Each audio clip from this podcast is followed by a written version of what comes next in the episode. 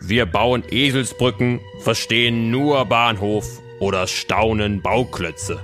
Aber wieso drücken wir uns so seltsam aus? Woher kommen diese Redensarten? Inspektor Wirbelwort ermittelt. Wie funktioniert eigentlich unser Gehirn? Und wie sieht es im Inneren aus? Diese Fragen haben sich die Menschen eigentlich schon immer gestellt. Im 18. Jahrhundert haben die großen DenkerInnen der Zeit versucht, sich die Welt und ihre Entstehung neu und logisch zu erklären.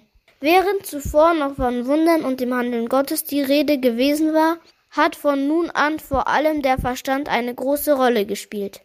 Die Menschen haben sich alle unbegreiflichen Dinge so vorgestellt, wie sie am logischsten erscheinen. Ah. Als der französische Philosoph Julien Offray de la Métrie dann das Gehirn untersucht hat, ist ihm ein ganz bestimmtes Bild in den Sinn gekommen. Er hat es mit einem riesigen Schlauch verglichen, der sich durch unseren Kopf schlängelt. Durch ihn laufen seiner Meinung nach alle wichtigen Informationen durch, wie bei einem Gartenschlauch das Wasser. Und wenn ihr euch schon mal den Spaß erlaubt habt und euch auf einen Gartenschlauch gestellt habt, dann wisst ihr vielleicht auch, wie viel Wasser dann am Ende noch rauskommt. Nämlich gar keins.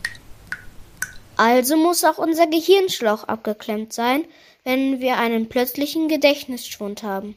So, als ob wir auf ihm draufstehen und ihn blockieren würden.